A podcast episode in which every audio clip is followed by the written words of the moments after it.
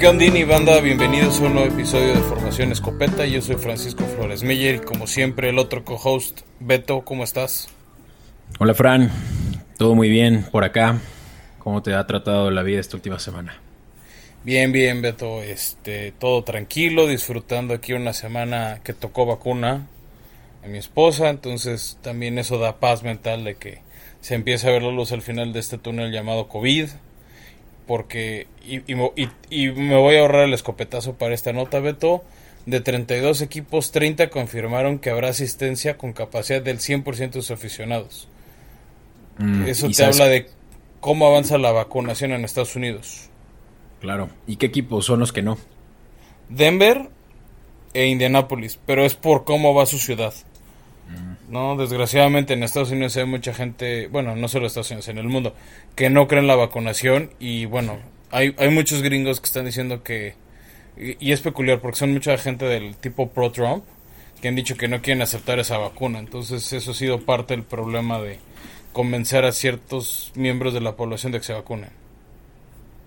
Ya, no, pues es que quien quiere ser retrogada, pues ya está en ellos, ¿no? Y ya su salud dependerá de de su criterio.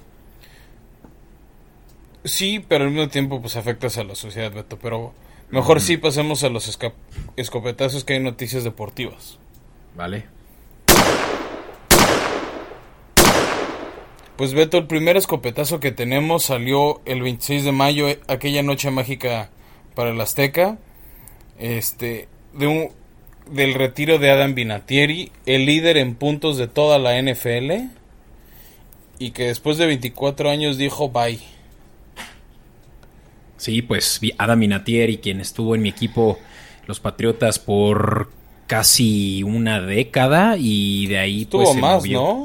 O más, no, sí, sí, como unos 12, 14 años. Eh, ganó con los Patriotas tres Super Bowls y, y de ahí se fue con, o, creo que también el cuarto con Seattle todavía lo jugó con, eh, con los Pats, porque con Indianapolis no ganó, claro, y es tiene cuatro anillos, pero pues sí terminó su carrera. No, sí ganó uno con Indianapolis, según yo, el que gana el 41 con Indianapolis. ¿A poco ya tan temprano en su carrera sí se mueve los Colts? Mira, es... que además Adam Vinatieri debutó joven. Sí. O sea, Adam Vinatieri debutó en 1996 poco después de que los Patriotas este, llegaran al Super Bowl contra Green Bay, el Super Bowl número 31. Sí, sí, a partir del 2007 estuvo con Indianápolis. Y pues sí, fue la mitad de su carrera la que estuvo en Indianápolis. Así que sí, sí, definitivamente fue un anillo más el que ganó con, con, con el equipo de Peyton Manning.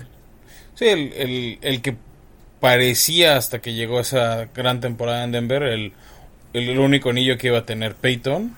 Y de hecho, bueno, por años Benatieri fue la pieza que le faltó a los Colts. Esos Colts que eran dominantes al principios de los 2000 con un Peyton Manning que ganó el MVP, este, que te reimponía la mejor marca de la conferencia americana.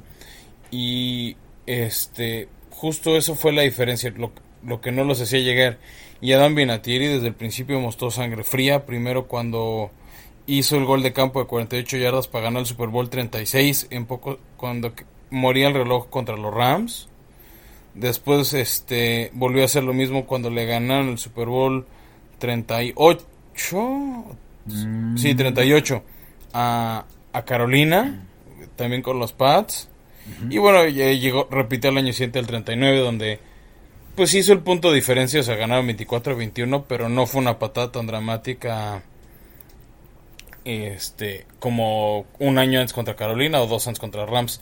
También muchos fans de los Pats se acuerdan de Vinatieri por el gol de campo que hizo cuando fue el famoso Talk Rule Game contra los Raiders. Ese juego en la nieve donde si Brady lanzaba o no lanzaba, este, porque al final los Patriotas ganaron ese partido eh, por un gol de campo en tiempo extra en mucha nieve. Entonces, como que ahí se fue forjando esa leyenda de Adam Binatieri y después se fue a los a, este a los Colts, no a ah, los, Colts. no a los Colts, no, no, no, a los Titanes nunca nunca fue. Este, llegó Steven Goskowski y él se fue a, los Colts donde también lo hizo muy bien. Este, sí, cierto, me estoy confundiendo con Goskowski.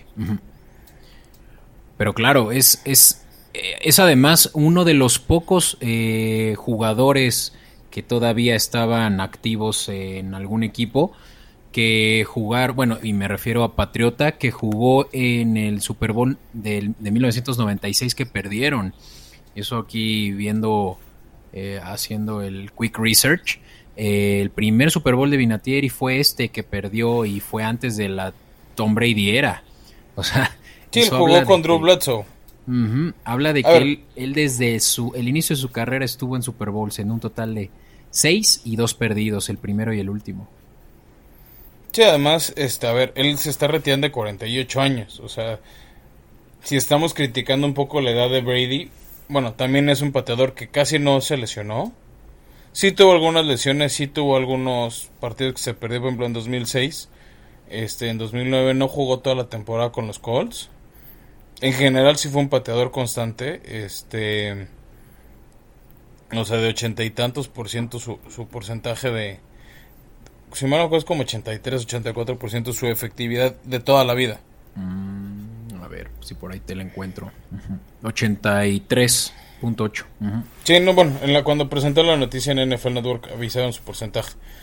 Er, pero en general era un pateador confiable, incluso este último año, o sea, hizo goles de campo de más de 50 yardas, ya un par, no, no como antes. Este, también creo que le favoreció que jugaba en un domo. Eh, con menos aire, con mejores condiciones climatológicas. Pero finalmente una carrera súper exitosa, nada que reprocharle. Cuando se le necesitaba respondía. Y te digo, él fue la, o sea, no creo que fue la única pieza que hizo la diferencia en Colts cuando llegó con Manning, pero tanto él como un corredor era lo que le faltaba a, a Peter Manning porque antes de él tenían a Mike Vanderjagt que sí se lo comió la presión y falló puntos extra, patadas de gol de campo en momentos clave, que Vinatieri no. Ya en otros años, como con Andrew Locke, etcétera, pues ya los Colts no fueron tan dominantes como con Manning y ya no tuvo las mismas oportunidades de un Super Bowl como antes. Estuvo todavía en el Super Bowl que perdieron contra los contra Santos. los Santos. ¿No? Final este pero él ya no era ese jugador decisivo. O, al menos en ese Super Bowl no, no fue exigido como en los otros. Y ya al final tuvo un declive, pero la verdad no fue para nada eh, representativo del resto de su carrera. Es obviamente un jugador que va a pasar al Salón de la Fama. Eh, que va a ser interesante esa camada, ¿eh, Beto? O sea, a ver, el primer año que él va a ser elegible junto con otros es 2025. Y va a estar en una boleta con Drew Brees. Julian Edelman con Julian Edelman y Philip Rivers. O sea, a ver si alguno de ellos simplemente por cupo no entra. Que yo ahí se apostaría por Rivers, simplemente por, por trayectoria y por impacto. Y, si se, y si se cumplen los rumores de que Rogers se quiere retirar, se pone ruda esa, esa, esa camada de jugadores que estarían peleando su lugar en el Salón de la Fama. Alex Smith también, que no creo que vaya a ser un contendiente, pero también es uno de los que se pues, retiraron este año pues va a estar en la boleta, pero no creo. O sea, sí, Philip Rivers 100 veces antes que Alex Smith. Quién sabe. Pero bueno, ¿y qué te parece que aperturemos el escopetazo ahorita más candente? A mi gusto, y ese es el que Julio Jones está buscando salirse de Atlanta. Sí, es, es algo que está haciendo mucho ruido. Ya llevaba ruido sonando.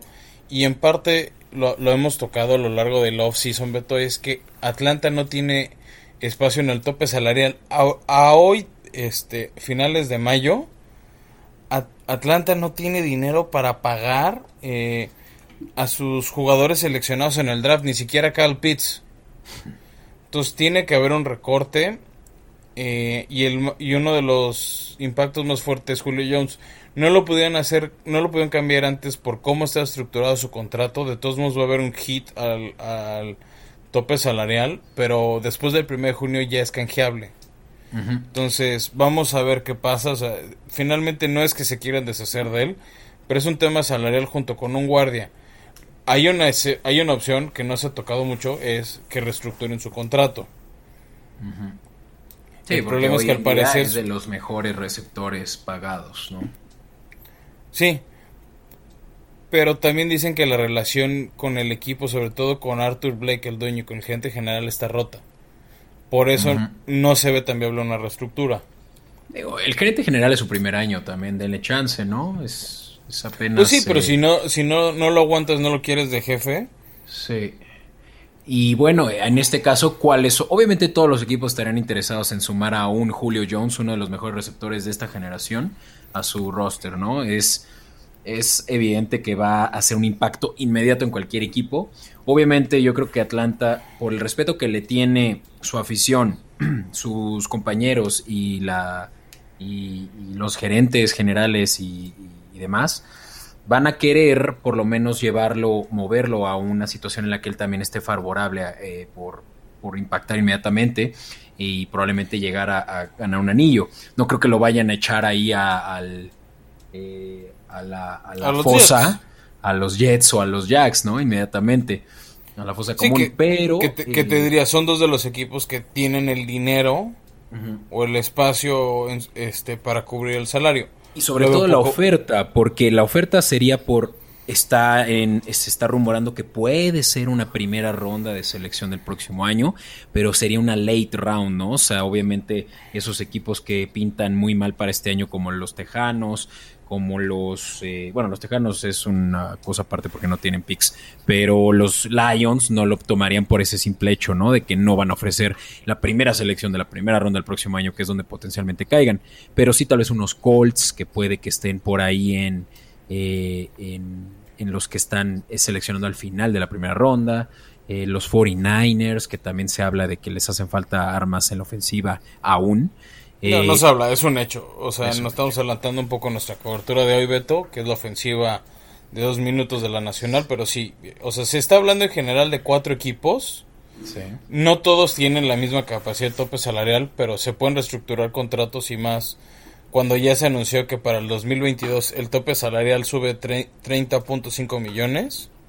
Entonces puedes reestructurar algunos jugadores de menos dinero garantizado ahorita, más dinero garantizado para el año que entra y creas espacio y es straight. Ahora, los equipos donde suena que no tienen tan buen cuerpo receptores o podrían beneficiarse de un jugador con su talento, el número uno es Patriotas, que ya habían agarrado a algunos jugadores. Se agarraron a Kendrick Bourne, a Nelson Aguilar, este, dos tight en Hunter Henry y John Smith. Pero, creo, que un, pero creo que un cuate líder como él le sería mucho beneficio. Otro equipo que ha sonado mucho este y que sí bueno se dice que ha, iniciado negociaciones por él es Baltimore que por Julio Jones no se lo deseo porque nunca le van a lanzar el balón. Este pero Baltimore necesita receptores y bueno tal vez teniendo a alguien como Julio Jones se vuelve atractivo intentar lanzar el balón o hacer una ofensiva donde lo incluya y no nada más correr con la mar otro lo dijiste de San Francisco este que regrese con Kyle Shanahan con quien tuvo de sus mejores años cuando era el coordinador ofensivo de Atlanta. Este, San Francisco más es de los equipos que tiene espacio en el tope para poder pagar, a falta de que le paguen a Trey Lance su contrato de novato. Eh, pues nada más tiene a Divo Samuel y a Brandon Ayuk. Y el otro, que es el que a mí me emociona en lo personal, pero no lo veo tan factible, es Titanes. De hecho, AJ Brown es muy fan de él. Fue coachado por Julio Jones en el colegial de cómo llegar al nivel profesional. Ah, de hecho, AJ Brown usa el 11 en honor a Julio Jones y él ha hecho ruido para que se para que se vaya Titanes, que sí necesitan un receptor después de este de las bajas que hemos platicado del off season.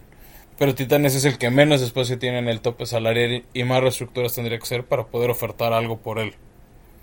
¿No? Esos son los cuatro equipos que más suenan Beto. Por ahí se se ha dicho Cleveland pero con Odell Beckham Jr. no sé si haya espacio para tanto ego en el locker room.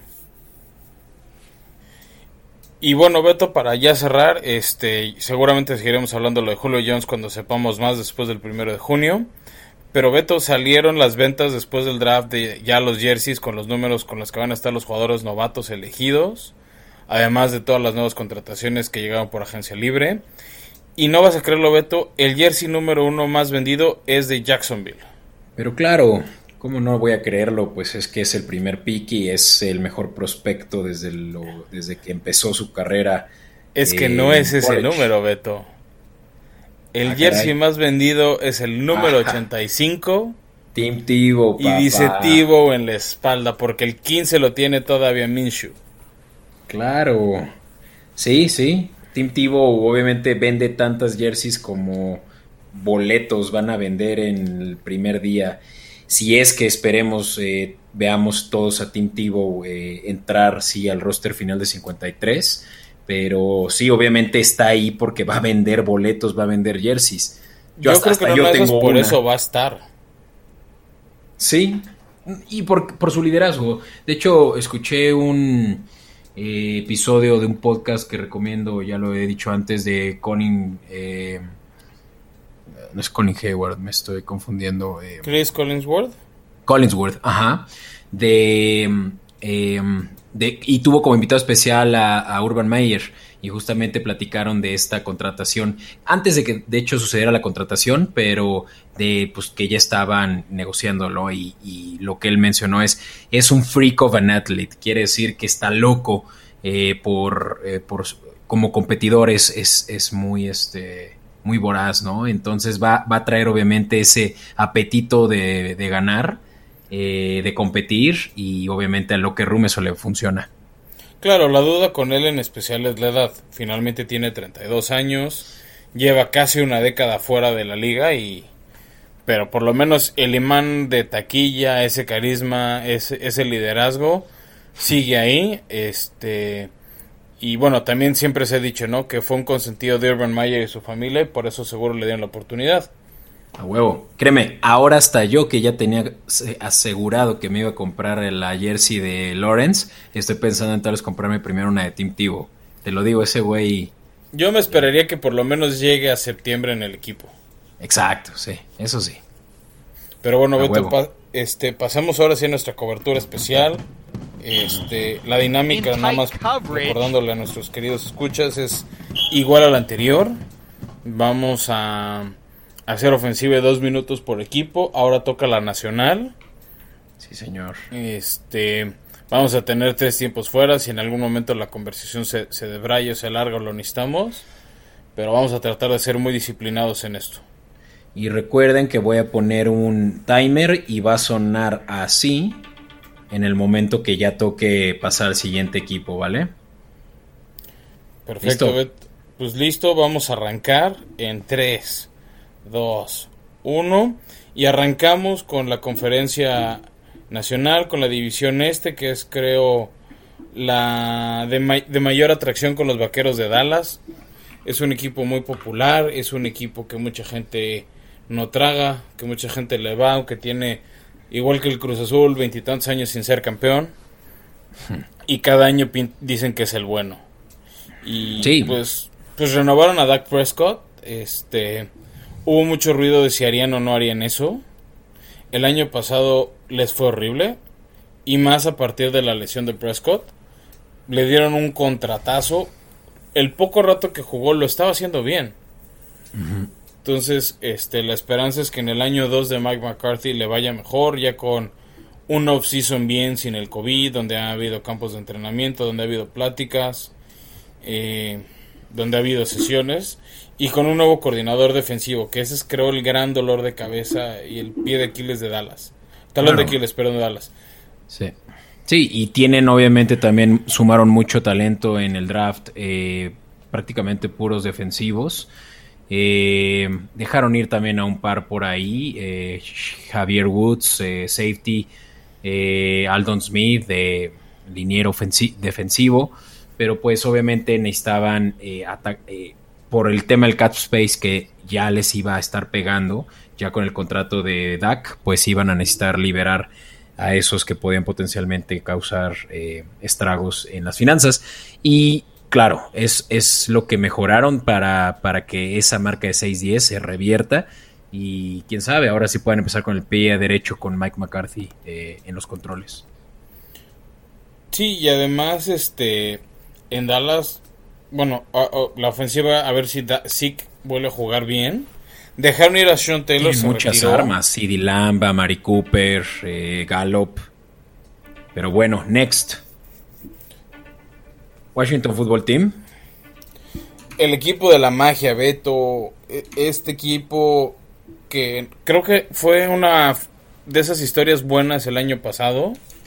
Este, sabíamos que si, si entraba a la cancha un segundo Alex Smith iba a ser el jugador, este, el, el comeback of the year, lo fue.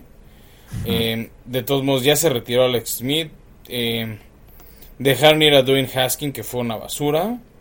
Regresan fuerte y, motivados con, con ahora sí Ron Rivera regreso.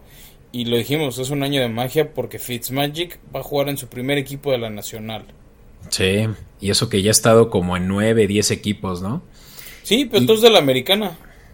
Claro. y no solo sumaron... jugar con todo el este. Wow, ah, sí. Y no solo sumaron a Fitzpatrick como arma, bueno, como comandante de la ofensiva, pero muy buenas armas en Adam Humphries, quien a mi gusto es un buen receptor que viene de tus titanes, pero sobre todo a Curtis Samuel de Carolina. ese yo ah, creo que es... Eh, e-, esa fue la adición importante. Adam Humphries era un jugador de slot, pero tuvo muchas conmociones y creo que por eso lo dejaron ir. Pero a mí me gusta mucho la selección de Curtis, de, de Curtis Samuel que viene de Carolina, que tuvo un gran año. Este, es de esos que conoció Ron Rivera en su rato. Pero yo lo que más rescato del fútbol team es su defensiva, que le da por Chase Young, el novato defensivo del año. Este, y que creo que va a ser una defensiva súper peligrosa. Sí, no, y tienen obviamente una muy buena línea, no solo con Chase, pero también con Montez Sweat, quien ya por fin está eh, pues viviendo al hype de lo que se esperaba, que también fue una primera selección de hace un par de años. Y, pues ya con ese esquema que conocemos de Rivera, de la defensiva que, de la que viene con Carolina, pues va a venir a ser de los más disruptores de esta división. Va. Next, pues que sean los G-Men. ¿Qué, ¿Qué, hay? ¿Por dónde se puede empezar con unos G-Men que de un año para otro pareciera que había luz? Y en realidad pues estuvieron muy cerca de poderse robar la división con todo y que era una marca perdedora la que tenían ahí. 6-10, igual que su em, competidor Washington. Sin embargo, fue Washington por cuestión de victorias divisionales que se llevó, que se fue a los playoffs. Pero pues los G-Men que hace muy poco tiempo estaban en las primeras rondas del draft, se llevaron a Saquon Barkley, quien quienes muchos dicen que fue una mala decisión, puesto que hubieran podido traer tal vez ya un coreback eh, que sí diera el ancho, no como lo ha sido Danny Dimes. No sé cuál sea tu opinión sobre este coreback, que yo creo que tiene un techo muy bajo. Sí, no, yo estoy convencido de que él no es la solución para los hijos, digo para los hijos, para, para los G-Men y, y, les pegó mucho la dependencia de Saquon Barkley. A ver, se lesionó la semana 2 y solo porque la división fue malísima el año pasado estuvieron en la pelea hasta la última semana, pero con una marca de 6-10 no es como para presumir que casi quedas campeón de tu división. O sea, tuviste solo 6 victorias, ni siquiera la mitad de tus partidos. Pero checa cómo ya todo, todo pinta diferente porque lo que más les estuvo faltando eran armas ofensivas. Ya lo mencioné, Saquon Barkley estuvo lesionado eh, prácticamente toda la temporada y pues obviamente con eso que era lo mejor que tenías de motor ofensivo, pues eh, no hubo mucho ya que hacer. Pero además... tres, cuatro buenas armas, Beto, ¿no? O sea, llegó Kenny Goladay de, por cuatro años de Detroit, uno de los mejores receptores, ese ténganlo en su radar incluso de fantasy. Llega John Ross, que nunca llegó a vivir el hype que se esperaba de él cuando lo seleccionó Cincinnati en el draft. Pero sigue chavitito, debe tener 24. Sí, sí, sí, solo, no es, solo no es el hype de, cuando fue reclutado del draft. Eh, y trajeron también a Kyle Rudolph. Kyle Rudolph, eh, Tyrant, y eh, este receptor de los Gators, eh, Tooney. Ah, sí, bueno, ese ya fue su primera selección en el draft. La pregunta con Gigantes es si su defensiva va a poder aguantar eh, pues estas ofensivas porque todo el mundo seguimos proyectando errores de, Daniel Jones. Exacto, o sea, es un coreback con, muy poca precisión, o sea, comparada a la media de la NFL y ahí es donde están los riesgos con él. Yo digo que Danny Jones hasta puede ser el peor eh, coreback de esa división y lo estoy comparando contra Jalen Hurts, que precisamente ahorita vamos a estar hablando de él, eh, que es Filadelfia el último de esta división mediocre el año pasado, veamos cómo les va. Y qué hubiera sido mejor para Filadelfia que haber empezado eh, este año pues aprovechando la debilidad de todos sus eh, equipos contrincantes, ¿no? Vemos que hace muy poco tiempo estaban ganando un Super Bowl contra los Patriotas, pero ahora pues en realidad son eh, probablemente el peor equipo de esta división. Tienen a Jalen Hurts, quien puede ser tal vez un, eh, un bust, depende de cómo lo usen. Pero, pero pues, también puede ser un gran receptor. A mí eso se me hace muy peculiar. Como todo el mundo ya está tirando por malo a Jalen Hurts cuando no ha jugado. Bueno, se jugó dos, tres partidos que no lo hizo mal. De hecho, de un gran juego que hizo él, fue que los Santos de Nueva Orleans no fueron el, primer sembrado, sino el Green Bay. Mm. ¿No? Entonces, este... Ah, sí, hubo una derrota por ahí en Filadelfia, ¿no? Sí. Sí, Filadelfia que terminó 4, 11 eh, y 1 empatado. Eh, sí ganaron finalmente contra Dallas ese último juego, ¿no? Fue también uno de los que ganaron. No lo tengo ahorita muy presente, pero pues fue obviamente una de las peores eh, temporadas que ha habido de este equipo en los últimos años. Mm, una gran suma en Devonte Smith, creo que fue de los steals de este draft que pudieran sumarlo a su roster de receptores, porque de verdad que tienen absolutamente nada con Arteaga Whiteside, con Jalen Raygor y con. Pues creo que por ahí ya ni siquiera está este otro que. igual, por ejemplo, Nelson Aguilar, que había sido por años confiable, ahora está. Este. Con tus pads. Entonces, sí, a ver, creo que para mí el problema de Filadelfia es quién va a atrapar el balón, porque de hecho en agencia libre no agarraron un solo receptor, por ahí agarraron a Kerryon Johnson que dejó el Detroit, que puede ser interesante. Anthony Harris fue una buena suma a su secundaria. Sí, sí, sí, la defensiva es donde va a estar interesante. En fin, cambiemos de división, ¿qué te late? Tú escoge, Beto, arráncate. Pues que sean los Bucks, campeón. ¿Cómo ves eh, a unos Bucks que regresan con las mismas armas con las que iniciaron el año pasado, pero obviamente ahora sin las bajas que tuvieron en la defensiva principalmente? Eh, eso puede ser un arma de doble filo, sí. Mm, por ahí he escuchado que tal vez no es lo mejor que puedes hacer traer a todo tu equipo de vuelta, pero yo creo que no hay nada realmente que reprocharle a, a este equipo que pues básicamente tienen ganas de volver a llevarse otro anillo y saben que es posible con Tom Brady que ya lo, ha vivido. Y Se me hace muy interesante que mucha gente diga no es bueno pero cuando nunca lo hemos visto. Nunca antes un equipo campeón había regresado con todo el roster. Entonces, creo que no podemos decir si es bueno o es malo porque no lo hemos visto. No, siempre pasaba que alguien se retiraba o alguien se cambiaba justo como era campeón les pagaban un dineral en otro lado porque podían ser la pieza que fuera diferencia. Y Tampa va a establecer un, nuevo algo y vamos a ver qué sucede.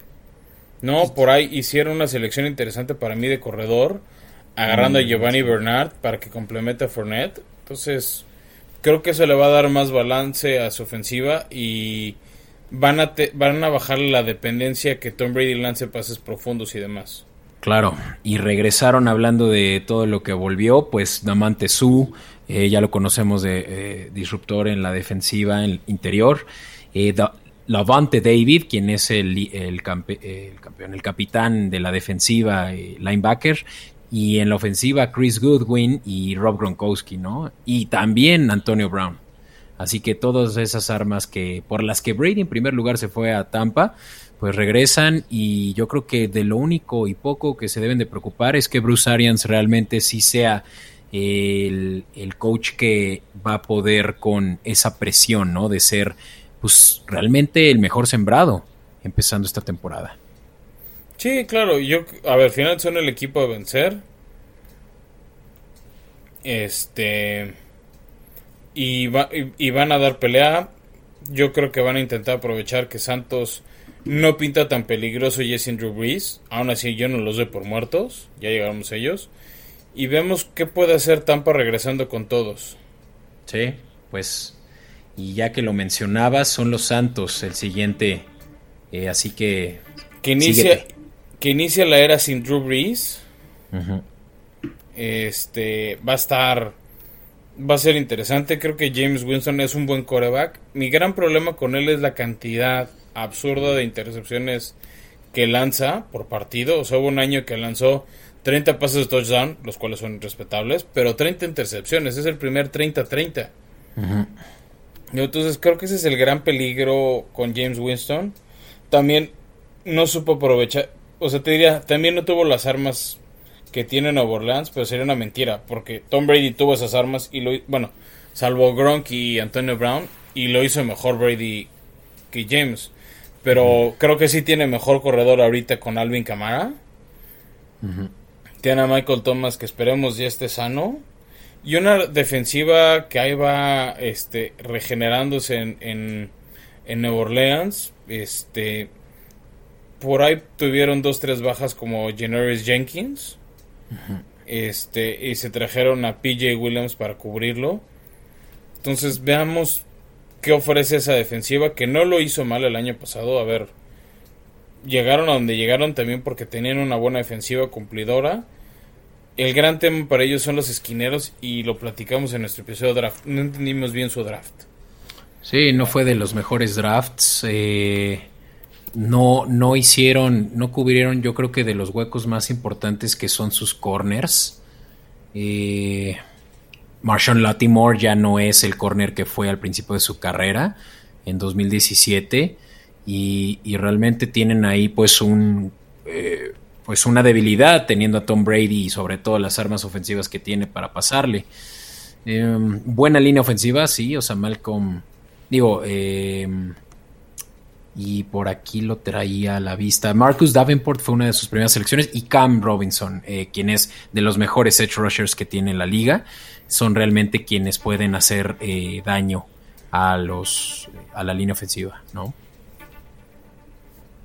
Bueno, y hablando de los que no van a hacer daño, Beto, nos ibas a contar de Carolina. Pues mira, Carolina es de esos equipos que el año pasado sorprendieron a muchos. Yo fui uno de ellos y fui víctima de, apostarle siempre en contra. Pero yo creo que este es el año que realmente sí hay una posibilidad de que Carolina pueda ser competitivo y pueda probablemente eh, quedar eh, pues como contendiente, como comodín, obviamente no contra unos Bucks y contra un, y ahorita hablaremos de ellos también los Falcons, quienes yo creo que van a estar mucho mejor parados que Santos, pero Carolina pues tiene una apuesta grande en Sam Darnold, que es el ex coreback de los Jets, quien tuvo pues la verdad de los peores inicios que se han visto en la carrera profesional de una primera ronda, pero pues mucho positivismo porque tienen uno de los mejores eh, coordinadores ofensivos, Joe Brady. Em, y, su, y su coach, ¿no? Que, parece ser que, también viene de una muy buena, eh, un muy buen esquema del colegial. Van a seguir utilizando obviamente mucho como lo hicieron, tal vez no como hace dos años a Christian McCaffrey, porque ya vieron cuál es la consecuencia, se les lesionó el año, eh, el año pasado pero pues en realidad tienen ya las armas para poder darle a Sam Darnold ahora sí una segunda oportunidad. Eh, Moore creo que es uno de los underdogs, este es un receptor eh, DJ Moore, quien yo creo que va a ser muy buena selección para aquellos que están ya pensando en fantasy. Y Robbie Anderson, quien ya tiene un año en el equipo y se reúne de nuevo con Sam. Sí, no, eso va a estar interesante. A ver qué tanto puede ser Sam Darnold. Se rumoraba que querían a Deshaun Watson con los temas que hemos platicado. No llegó, no va a llegar. Y apostaron por él. Le van a dar máximo dos años, que es lo que tienen ahorita contrato con ellos. Este, pues vamos a ver, ¿no? O sea, creo que hay que darles el beneficio de la duda. JC Horn, buena selección de, de como corner. ¿no? Así que sí, la defensiva realmente ya pinta muy bien, a diferencia de como lo veíamos justo hace un año cuando empezó la temporada.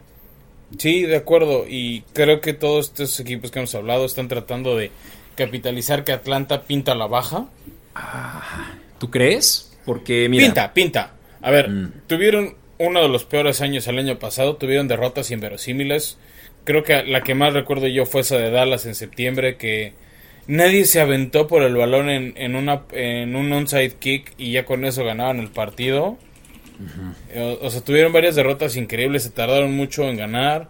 Corrieron a Dan Quinn, llegó Arthur Smith, Arthur este, que llega de Titanes. Entonces, coordinador pues, ofensivo. pues estás en un poco de cambio porque tienes un nuevo entrenador. No, a ver, igual y nos sorprende Arthur Smith y revoluciona Atlanta y los mete en playoffs. La tendencia y la historia dice que no, que por lo menos le va a faltar un año para estar ahí. ¿La historia qué? Mira, ahí te No, va. y el otro tema, lo, lo dijimos Beto, lo, lo estamos platicando en los copetazos. No tienen dinero para pagarle a todo el mundo. O sea, Ese se van a tener que deshacer pero de, ve las de uno- armas del mejor jugador de la franquicia. Ve las armas ofensivas con las que llega eh, Atlanta, sabiendo que Matt Ryan es muy consistente y realmente puede dar números de más de 4.000 yardas por temporada. De ahí le dejas, y, y voy a ir de menor a mayor en cuestión de sus mejores de sus receptores. Russell Gage, quien fue una excelente opción para Fantasy como flex.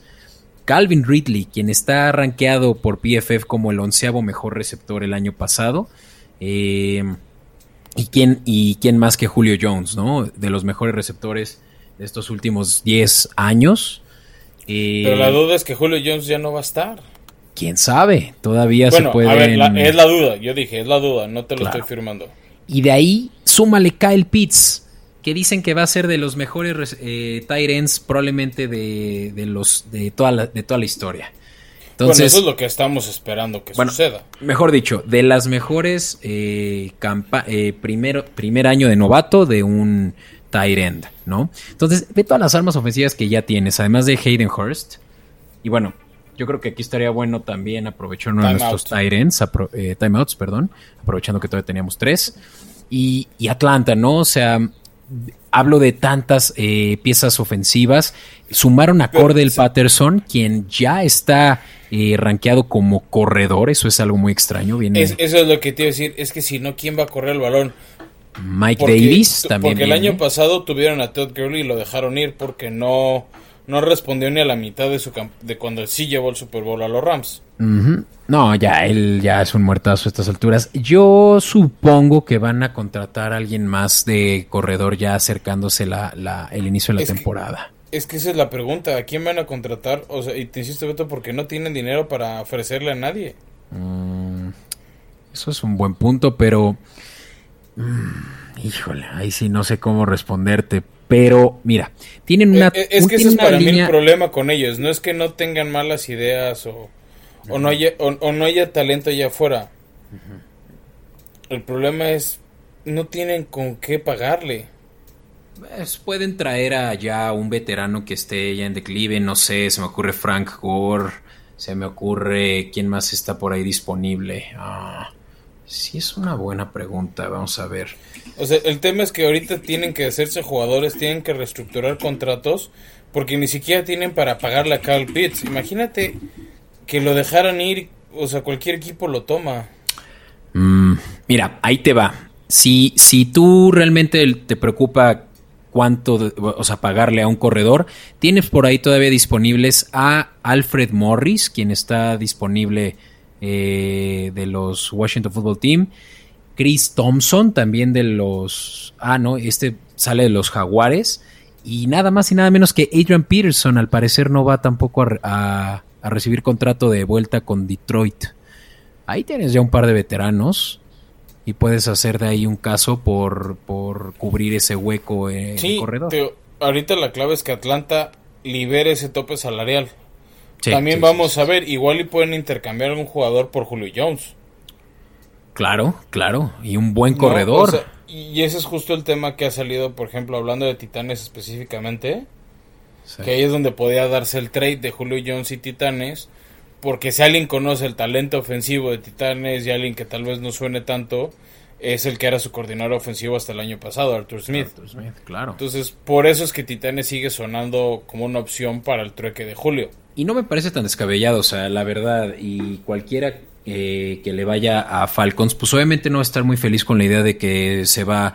eh, El mejor un- jugador de tu franquicia. el mejor jugador de tu franquicia y un claro con, eh, Hall of Famer, ¿no? Pero pues tienes que balancearlo y tienes muy cargado tu, tu- tus receptores. Y de ahí, pues podrías tal vez sí equiparar la defensiva, que no hemos hablado de ella, pero ahí es donde adolecen. Realmente no tienen absolutamente a nadie bueno de, de cornerback. Absolutamente a nadie. Eh, ¿qué, es lo que deberían de hacer? Pues sí, buscar probablemente en, un trade a un Stephon Gilmore, mm, ¿sabes? A un, eh, a un corner que esté en su prime. Y pues ya de paso, de, de, pilón, pues también un corredor, ¿no? Pues sí, a, ver qué les ofrecen a cambio de Julio Jones por, por el tema del tope. Claro. Pero sí va, va a ser interesante, Beto. Y bueno, yo voto regresar a, tiempo efectivo. Ok. Y, arrancar con la, siguiente división. Entra. Tú escoges. Mm, vayámonos al salvaje oeste, Beto. Eh, vamos a platicar de los Rams, ese equipo que nos gustó mucho a ti y a mí su defensiva el año pasado. Hablamos maravillas de, de Aaron Donald y compañía, que incluso sin Aaron Donald estuvieron dándole algo de pelea a los Packers en la ronda divisional en, en Lambeau. Y bueno, se acabó la magia porque Jared Goff creo que no era ese talento excepcional de primera ronda. Creo que no vivió al pedigrí que se esperaba de él. Ah, pues nunca, este, para nada. Bueno, finalmente los dio un Super Bowl. Jugaron horroroso y fue un Super Bowl de super hueva, pero llegaron a un Super Bowl. Ok, te lo doy. Pero claro, ya con la adición de Matthew Stafford, que es chistoso ver que ahorita eh, se paga por, em, por el que quede como MVP de la temporada 2021, igual que, sí, que, eh, que como que la apuesta de Tom Brady. o sea, hablamos de creo que es más 1500 eh, el momio y pues obvio hay mucha buena expectativa de Matthew Stafford por quedar muy bien eh, parado en un equipo ahora sí de calidad, no como los Leones por tanto tiempo. Eh, K-Makers, vimos como sus, la segunda parte de, eh, sí, la segunda em, mitad de, la temporada lo hizo muy bien, su corredor de primera ronda o segunda ronda creo, del año pasado. De ahí Robert Woods, quien es excelente receptor, Cooper Cup, quien estuvo lesionado, regresa pues lo que hace muy bien eh, el esquema que tienen de hacer eh, como que eh, estas jugadas de, de, corridas, tú sabes, ¿no? A, lo que me estoy refiriendo. Sí, sí, sí, estoy, totalmente de acuerdo. Este, creo que las armas van a sobrar, creo que la defensiva y creo que eso es lo que le faltaba a los Rams. Pues mira, eh, no tengo mucho más que hablar de los Rams. ¿Quieres tomarte otro timeout? ¿O next? No, next. Ok, bueno. Se ven bien los Rams. Dejémoslo ahí. Siguiente. Y que sea, pues, a favor de los, eh, los 49ers, ¿no? Ese equipo que, bueno, con Trey Lance, como, como hace ruido. Este, lo que pueden hacer con Kyle Shanahan. Yo sinceramente, y te lo dije, no sentía que iba a venir por él. Creí por la ofensiva de Kyle Shanahan que se iba a venir más bien por Mac Jones. es, un, es un estilo de coreback diferente a lo que tradicionalmente ha tenido Shanahan. Creo, creo que sí era algo que les faltaba. O sea, Garoppolo cumplió muy a secas con lo que se esperaba de él. No al nivel de lo que se le pagó. Ahora, Garoppolo va a empezar la próxima temporada como eh, titular, ¿eh? Eso te lo voy adelantando. Sí, pero ¿en qué partido crees que lo banquen? ¿Semana 5? ¿Semana 6? Pues mira, no le quiero echar la sal, pero pues cuando se lesione y eso puede ser hasta por ahí de... de principios de temporada. Nunca, nunca ha sido durable y realmente solo van a esperar a que Trey Lance agarre confianza, ¿no? Hay que tener cuidado, no lo pueden echar al ruedo y sobre todo en una división tan competida como esta. Pero pues sí, Trey Lance obviamente ya es la, selección que tenían en mente John Lynch y Kyle Shanahan. Y lo que va a hacer que realmente esta eh, ofensiva, quien también es peculiar por ser muy a la run option, pues sea eh, muy disruptor. Hablamos de que tienen de regreso a Raheem Mostert. Eh, tienen realmente buenos receptores. A mí me gusta el combo que hacen Brandon, eh, Divo Samuel y Brandon Ayuk. Y, y realmente es esa velocidad, ¿no? La que le gusta jugar a Kyle Shanahan. Sí, mira, yo viendo el calendario de los 49ers, no me sorprendería que Trey Lance arranque por ahí de la semana 7 en, en el Sunday Night Football contra los Colts después de su semana de descanso o en la semana 8 contra Chicago. Sí. Y mira, menos Este, mal tienen. Y, la que quiero ver cómo responde después de tantas lesiones, Beto, es la defensiva. Creo que Claro. ahorita nos hemos enfocado mucho. eh, se les fue Robert Sala, su coordinador defensivo. Sí. Mira, ¿te parece si un Aquí Sí. me gusta dónde vamos. Va. Pues mira, sí, o sea, tú lo estás diciendo, ¿no? Eh, se va Sala, pero deja todo un legado de, de jugadores élite. Empecemos a hablar de Nick Bosa, quien... Que esa es una de mis dudas, Beto, cómo regresa después de su lesión. Pues mira, eh, para como le fue en la primera, en su primer año, y, y sabiendo que también él viene de, de- de la escuela de su hermano, eh, yo creo que va a regresar más fuerte que nunca y con mejor, eh, con la misma movilidad y con mucho más apetito de realmente ser ahora sí el año en el que truene, ¿no? Ya la paloma. Y, y no únicamente él, pero pues vimos, ¿no? Que tuvieron eh, adiciones de linebacker. Y Ujú. hablo en particular de Fred Warner. Fred Warner que le fue muy bien el año pasado. Y, y no sé qué me puedes decir tú también de un jugador que pintaba que iba a ser bueno y a la mera hora no le fue tan bien. Eh, D. Ford, ¿no? Pero, pero para... Sí, Default a mí me sorprendió un poco eso, igual que Solomon Thomas. O sea, como que se esperaba un poquito más de ellos. Sí. El año que llegó a San Francisco al Super Bowl lo habían hecho bien. O sea, obviamente el superestrella fue Bosa. Este, y de hecho igual ahorita tienen un pequeño hueco de esquinero porque al día de hoy. Richard Sherman no regresa con ellos. Ha habido rumores en redes sociales que se retira. No lo ha confirmado por ningún lado Sí. Sherman, pero actualmente no tiene equipo. A lo que le apostaron fuerte, o, bueno, lo más fuerte, hizo mucho ruido, es que volvieron a firmar a Trent Williams, su tackle ofensivo, Exacto. un contrato de casi 140 millones de dólares por seis años, o sea, por Sí, ahí está no. repartido. Buenísimo O sea, este tackle este- que, que sale Sí, de... que es, que es la protección, ¿no? O sea, finalmente eso es a lo que le están apostando. En esquineros regresaron a Jason Barrett, trajeron a Emmanuel Mosley, entonces, pues San Francisco está apostando, aunque aún sin, si- sin, sin Robert Sala, esa identidad defensiva agresiva que cuidaba muy bien los partidos, que daba mucha pelea, se mantenga. Claro. Sí. eh, claro. Y mira, no, no olvidemos a y uno son de de, sus... los candidatos con los Rams a pelear la división. Claro. Y no olvidemos que regresa también George Kittle, uno de los mejores tight ends del juego. ¿no? Sí, que el año pasado, bueno, sí fue, o sea, a ver, sí estuvo mucho tiempo lesionado. Y creo que fue una. de- es que también el año pasado San Francisco fue un hospital, o sea, estaba. Parecía clínica adicional al COVID con tantas lesiones. Sí, no, esa fue la razón por la cual terminaron en la posición 2 del draft, no porque haya sido naturalmente ahí, pero que pudieron bajar, perdón, 3, pudieron bajar. No, fueron estar- al 3 porque cambiaron con Miami. Sí, cambiaron con Miami, pero estaban en el, ¿qué? ¿11 o algo así? O sea, les fue pésimo, tuvieron una marca sí, no, totalmente de, de acuerdo. Ah, 6-10. Sí. Pero bueno, eso es, eso es por parte de los 49ers. ¿Te parece si retomamos el reloj con los Seahawks? Venga. Pues los Seattle Seahawks se regresan al enigma de que si ahora sí van a ser la misma defensiva que fueron hace un par de años.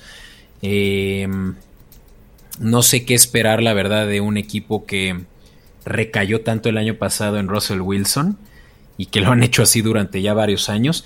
Tienen buenos receptores, no... Y, y, y te decir, y lo sigue metiendo a la pelea, ¿eh? ¿A qué te refieres? O sea, Russell, o sea, siguen confiando mucho en Russell Wilson y sigue llevándolos a la pelea. A ver, Ah, sí. Llegaron a playoffs gracias a Russell Wilson. A mí lo que me sorprendió de Seattle el año pasado es empezó muy bien su ofensiva, era de las que más puntos hacía y su defensiva era una basura y por ahí de la semana 9-10 se invirtieron los papeles, la defensiva pues no no fue el Legion of Boom otra vez, pero sí fue una defensiva muy buena que cerró, bajó cortina. En algo llegó, en algo ayudó, perdón, la llegada de Carlos Dunlap de Cincinnati. Pero la ofensiva se fue apagando, Dickett Metcalf se fue apagando, este Russell Wilson no podía solo. Y llevó mucho ruido de Wilson de que necesitaba una mejor línea ofensiva y no le trajeron gran cosa. Sí. Sí, y sí. No, sí, sí atendieron eh, por lo menos con una que otra adición, te diré. Pero la mayoría de su línea ofensiva es, o sea, volvieron a firmar a los mismos. Mira, está ajá, Ethan Pollock, quien regresa, Gabe Jackson, que lo traen de los Raiders, creo. Y ya, pero sí, sí estamos viendo todavía probablemente hay una, eh, una vulnerabilidad. Eso sí, es eh, de, notar, eh, Chris Carson regresa, uno de los corredores más underrated, yo creo que hay en, en la NFL. Que se notó su lesión el año pasado, ¿eh? Sí, no, no, no pudo, no pudo ser el mismo de hace dos años. quien, quien no sé si regresó fue KJ Wright gran edge rush eh, linebacker. Creo que es de esos jugadores que siguen en agencia libre. Sí. Y a ver si en una de esas no se va al otro equipo que nos falta hablar de esta división. Cardinals. Que, es, que son los Cardinals que como hicieron ruido en enero o febrero con los cambios que hicieron. El número uno fue la llegada de JJ Watt a esta defensiva. Sí. Este, pero no fue lo único que llegó. Por ahí también llegó de Steelers James Corner, llegó AJ Green. Este, llegaron piezas para la línea ofensiva. Claro. Eh, por ahí también trajeron a Malcolm Butler de los Titanes. que, lo había hecho bien como esquinero. Creo que era una de las debilidades de. Y de hecho es una mejora a Peterson, quien se fue a los eh, Vikings. Que ese sí podría ser de las bajas más sensibles del equipo. Pero ya, ya estaba en su declive. Fue un excelente corner, pero la verdad es mucho mejor corner a estas alturas y tiene la misma edad, ¿eh? Malcolm Butler. Sí, no, no, no, no, no te discuto. O sea, te estoy diciendo, ¿cuál puede ser una baja sensible? Pues esa. ¿Qué hubiera sido mejor quedarte con Peters y Malcolm Butler? Ah, bueno, ahí está el costo, ¿no? Pero ¿sabes también cuál pudo pudieron adolecer? Kenyan Drake. Era una gran adición hace solo dos años de Miami y ya se les fue. Y, y, y después también de que dejaron ir a, se me acaba de ese otro corredor que, que, fue el truck en Houston. Ah, por, por DeAndre Hopkins. Sí, eh, David Johnson. David Johnson.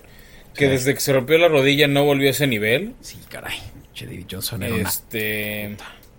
Sí. no, a ver, a mí me dio un título de fantasy. Claro. O sea, eh, entiendo el talento del que estamos hablando. Este, su draft fue interesante. A ver, habíamos, o sea, dijimos, ¿no? Este, el tema de esquineros, el tema de receptores. Creo que receptores al final lo solucionaron con agencia libre. A mí el tema con ellos es línea ofensiva. ¿Y por qué lo digo? Porque Kyler, Murray no es un jugador alto para ser coreback. No. Este. Sí, no. Este es el problema. Que alzan las manos y le tapan los pases. Ya. Bueno, pues última división. Si quieres, toma la palabra con cualquiera de la norte. Pues arranquemos con los tan sonados Green Bay Packers. Este, que ahorita el ruido es se queda o no se queda Aaron Rodgers. Hablan mucho de que la relación está rota, que lo está presionando su novia, la actriz. Y ahí me disculparán si digo mal el nombre, Shailene Woodley, algo así. Sé que es Woodley. Sé que es la chava de la serie de Divergente. Este y pues dicen que lo quiere sacar de Green Bay, que pues no lo quiere ir a visitar hasta allá, que hace mucho frío.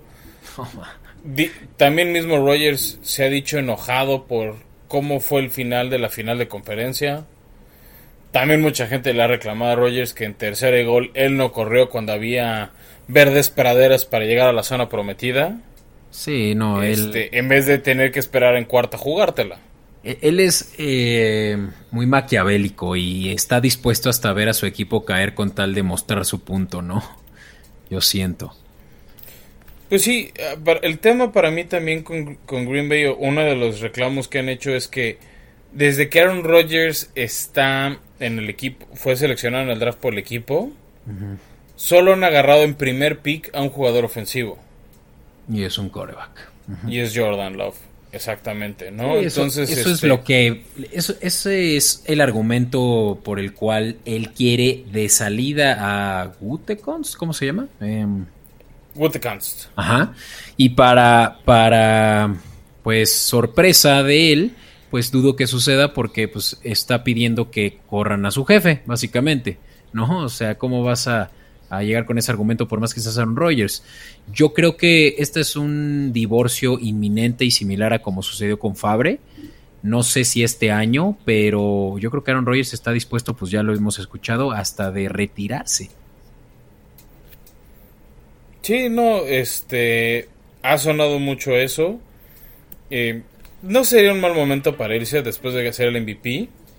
Yo creo que aquí quemamos nuestro último timeout, Beto. Sí, a ver, va. Eh, a ver, la decisión que vaya a tomar un Rogers va a pegar. Porque si se queda no va a ser muy contento, pero por la lana que tiene prometida no veo, o sea, veo poco probable que se vaya.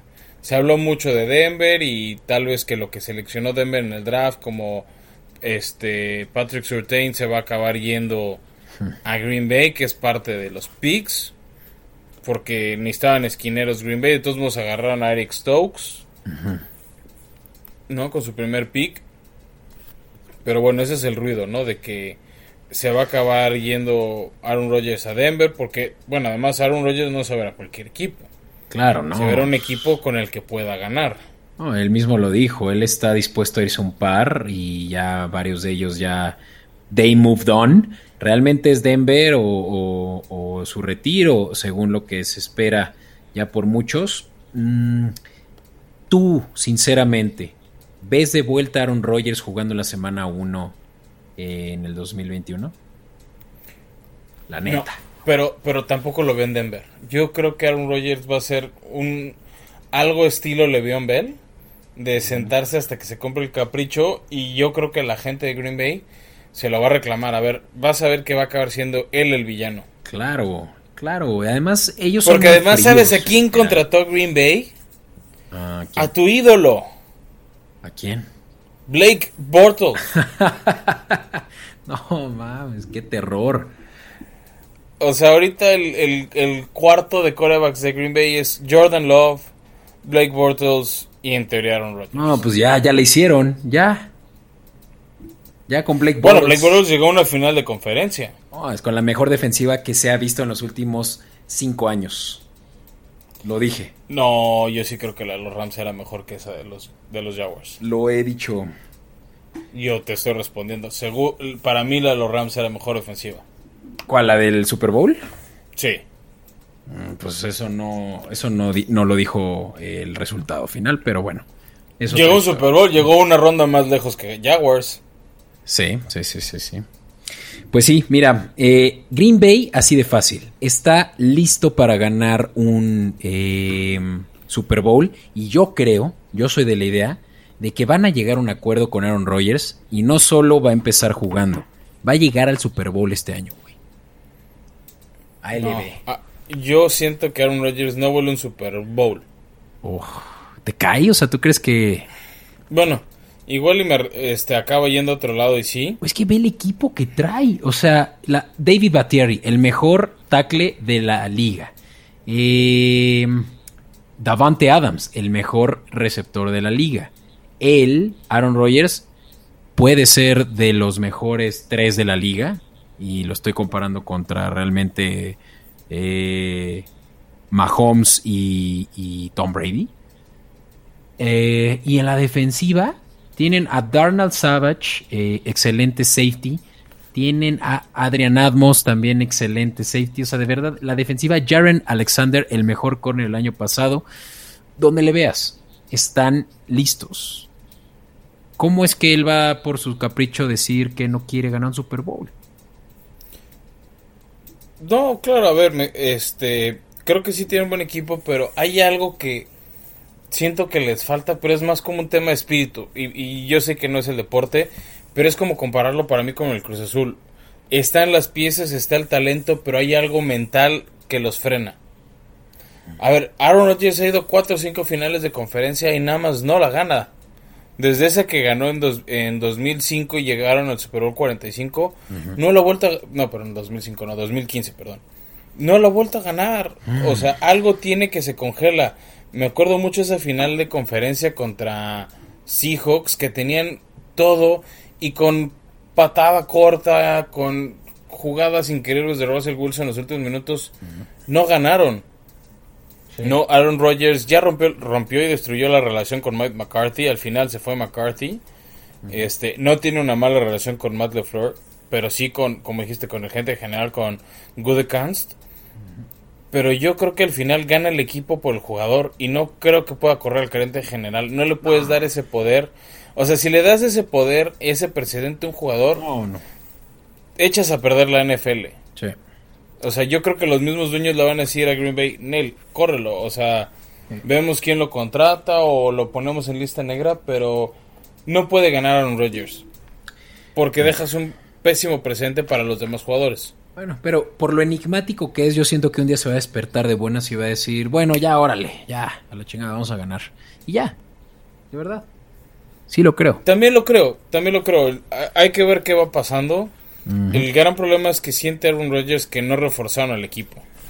Sí, no, sí sea, lo y, y por eso es la queja con el gerente general. Pero como bien dices tú, había, había hay piezas muy buenas, o sea, es como, pues, ¿qué quieres que te refuerce? Sí, no, traen un equipazo, o sea, Pa- no, para mí el problema es Aaron Rodgers con su dependencia en zona roja de buscar a Devante Adams. Sí es muy bueno, sí fue la combinación receptor coreback que más touchdowns hizo en 2020. Pero se vio mucho en ese partido, tanto contra los Rams donde ganaron, como contra Tampa Bay. En zona roja solo voltaba, o sea, a, a Devante Adams. Ese último drive ofensivo, primera, segunda, tercera, está cubierto de Devante Adams y no hizo otra cosa, no se animó a correr, no se le animó a dar a, a buenos jugadores que sí tiene el equipo de Green Bay, como Aaron Jones, que fue un gran corredor que tuvo un muy buen año y por eso lo, lo renovaron por cuatro años más. O sea, creo que también tiene cierta miopía de jugadores Aaron Rodgers y ese es el gran problema de Green Bay para mí. Pues ahí está. Vamos a ver si nuestros escuchas eh, están de acuerdo conmigo, que no solo regresa, sino llega al Super Bowl, o con Fran, que pues se sentará. Cualquiera es válida, ¿eh? La verdad. Bueno, lo de llegar al Eso Super es- Bowl ya es una puestota, pero no sé, sí lo siento. En fin, Podemos pensando a la Beto. Pero bueno, eh, regresemos a tiempo retomamos efectivo. reloj y dos minutos van. Y háblanos tú de Minnesota, Beto. Pues mira, Minnesota es ese otro equipo similar al Cruz Azul. Siempre dicen que este es el año en el que ya van a remontar. Eh, eh, llegan a su a su eh, a, a su juego de playoff, pero de ahí no pasa, ¿no? Y no fue el caso la temporada pasada. Se quedaron en 7-9 y pues gracias a mucho que se le atribuyó a la defensiva, que ya no es la misma que hace un par de años que se le conocía de ser, sobre todo en la secundaria, muy potente. Pero pues ahora sí realmente eh, adolece, ¿no? De eso. Por lo que trajeron a Patrick Peterson, como ya lo platicamos antes. Eh, pero de ahí en fuera, pues hay muchas necesidades de poder eh, cubrir huecos de linebacker, sobre todo.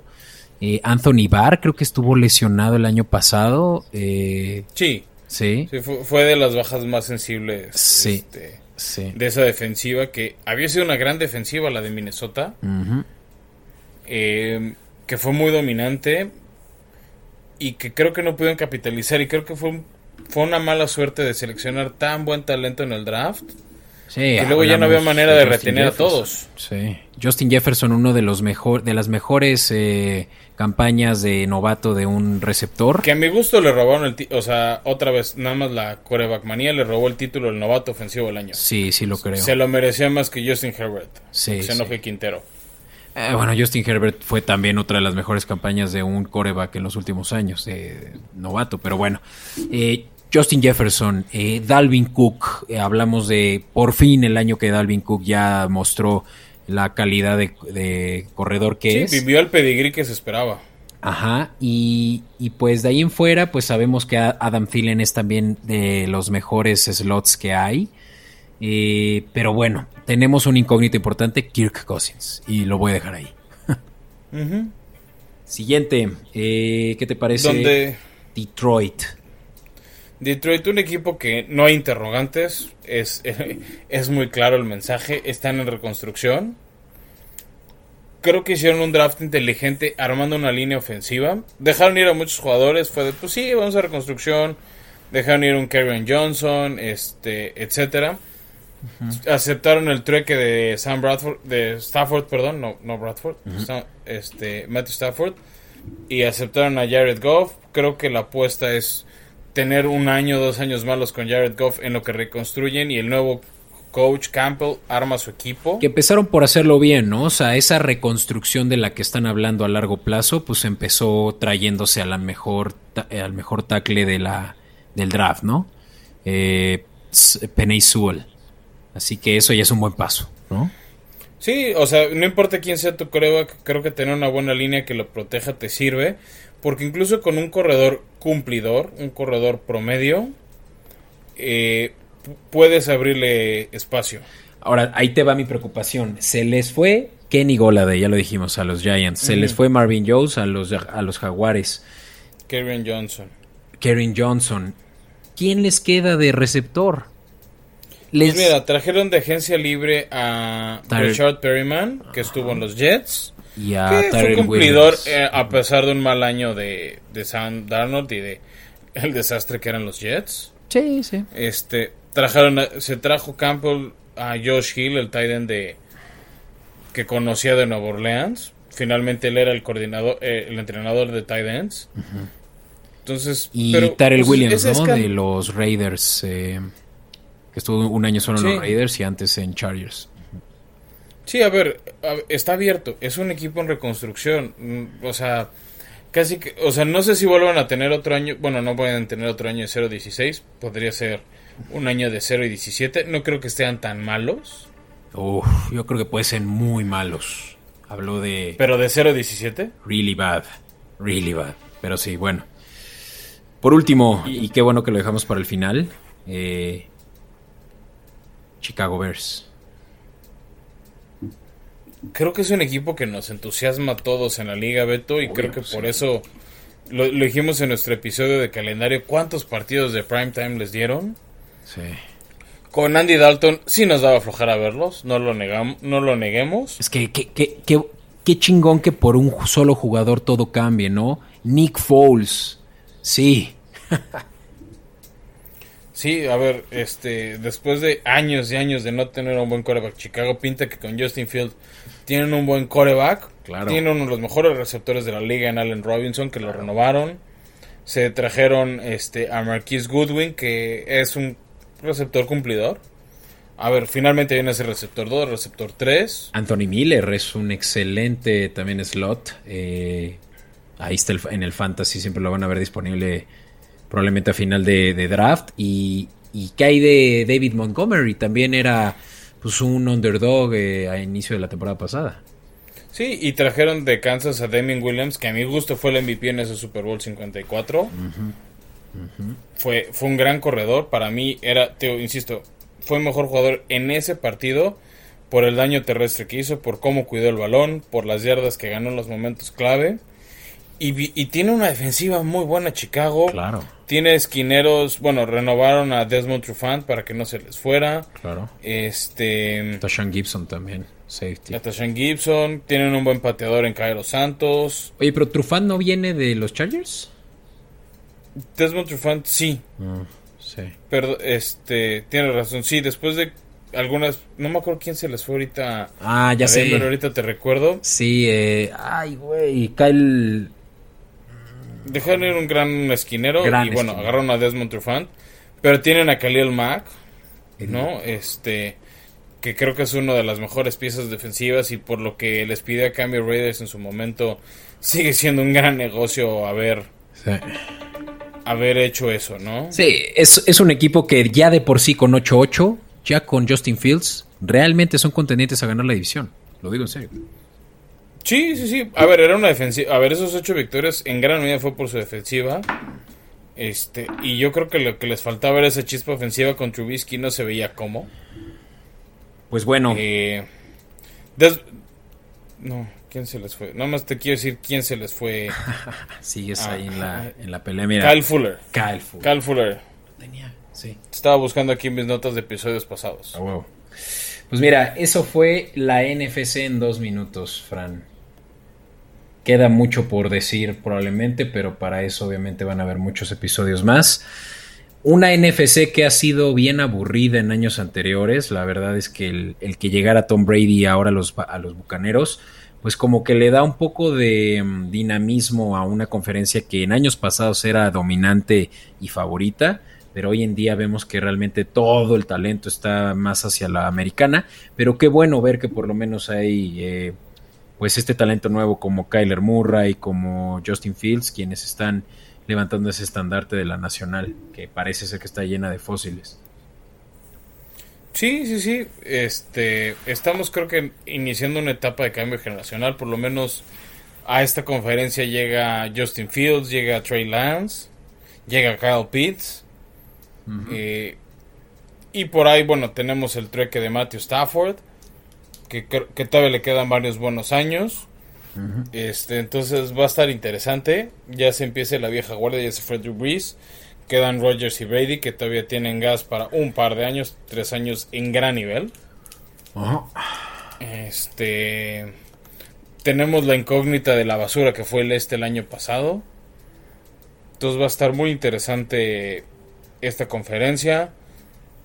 Sí. Seguramente veremos grandes duelos y como bien dijiste Beto, vamos a estar platicando, eh, ya vamos a estar haciendo las coberturas, ya habíamos arrancado por ahí con Carolina, con Tampa y lo vamos a seguir haciendo este en los próximos episodios de aquí a que preparemos nuestra, nuestra extravaganza del fantasy en agosto. Entonces, todo junio y julio vamos a estar hablando de de todos los demás equipos que nos faltan. Nos faltan como 28 equipos, entonces se va a poner muy bueno estos meses veraniegos. Claro, hay de qué hablar y pues ahora sí ya eh, esto fue la NFC en dos minutos, Fran, fue un gusto. Muchas gracias a todos por escucharnos hasta aquí. Un episodio patrocinado por Cerveza Lobo Negro, Pasión por la Marta. No olviden con su 10% de descuento eh, mencionando que eh, a través de su pedido eh, que vienen de parte de Formación Escopeta, pues recibirán ese 10%. Eh, envíos nacionales, Fran, y bueno, pues una, una amplia selección de cervezas artesanales. Así que sí, Sí, sí, cuatro grandes sabores, pruébenlos todos. Pueden armar su Six combinado para que valga más la pena. Este, yo personalmente les recomiendo que prueben el nuevo sabor que es la Rasputin, que es un Imperial Stout. Y 45 varitos por un Six, no manches, pero ni en el Oxxo. ¿no? Y directo a la puerta de tu casa, Beto. Ya lo único que te va a faltar es enfriarlas para disfrutarlas como valen la pena. Checa el portador, excelente. Pues un gusto, Fran. Nos escucharemos. siempre, Beto. Vale. En una semana. Hasta la próxima.